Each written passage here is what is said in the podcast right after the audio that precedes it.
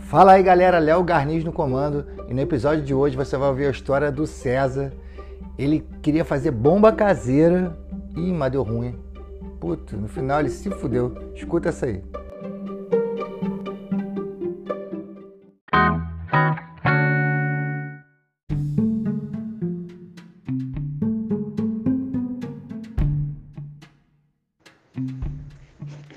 Lá se ia para meados da década de 90, todo mundo no sítio em Sumidouro. Aí de repente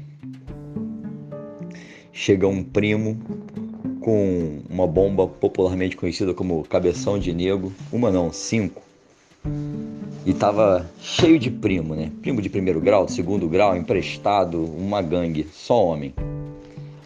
Já não bastasse o potencial merdílico de cinco cabeções de negro na mão de cinco ou seis crianças, né, pré-adolescentes, surge uma ideia pior.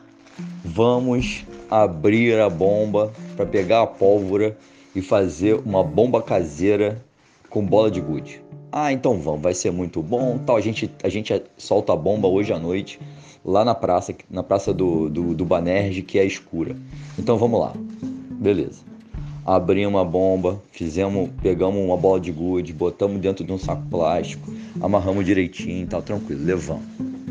Chega a noite, expectativa, né? Mulher, cara toda só a galera, os primos todos juntos, mais uns, mais uns, uns nativos lá do Sumidouro. Todo mundo feliz, vamos lá, vamos tacar a bomba. Aí quem vai tacar? Aí, não, eu, eu arremesso. Aí eu fui o primeiro, joguei. Aí zuni. Todo mundo esperando aquela bomba com caco de vidro voando. Nada. Vamos lá. Aí achamos a bomba e não explodiu não. Aí tá intacta? Tá. Quem vai jogar agora? Tu não sabe jogar, deixa eu. E joga. Nada. Aí depois o outro, não, eu. Aí joga. Nada. Aí rasgou um pouquinho o saco. Pera aí, acerta aqui. Joga de novo. Nada. Ih, vazou pólvora. Bota mais. Jogou. Nada. Nada. Passamos a noite inteira e a diaba da bomba não explodiu.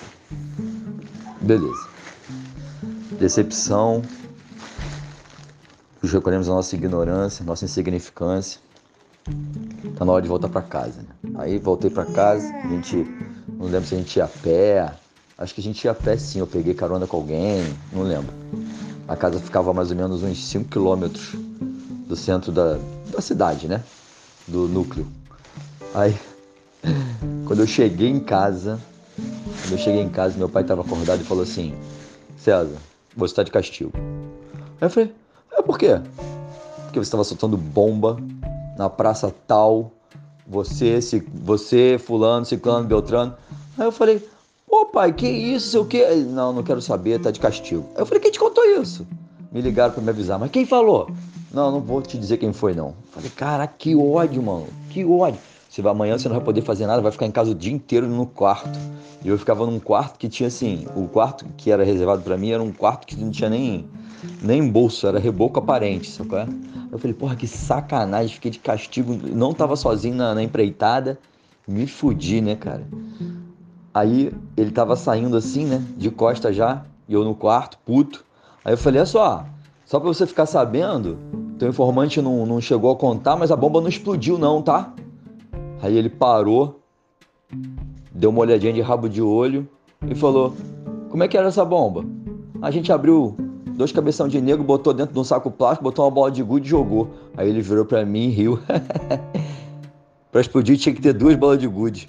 Virou as costas e bateu a porta. Filha da puta, né, rapaz? Olha só como é que é esse mundo. Meu pai, especialista em bomba caseira, e eu que fiquei de castigo por incompetência. Ainda fiquei de castigo à toa. Que maravilha, me fudia. La la la la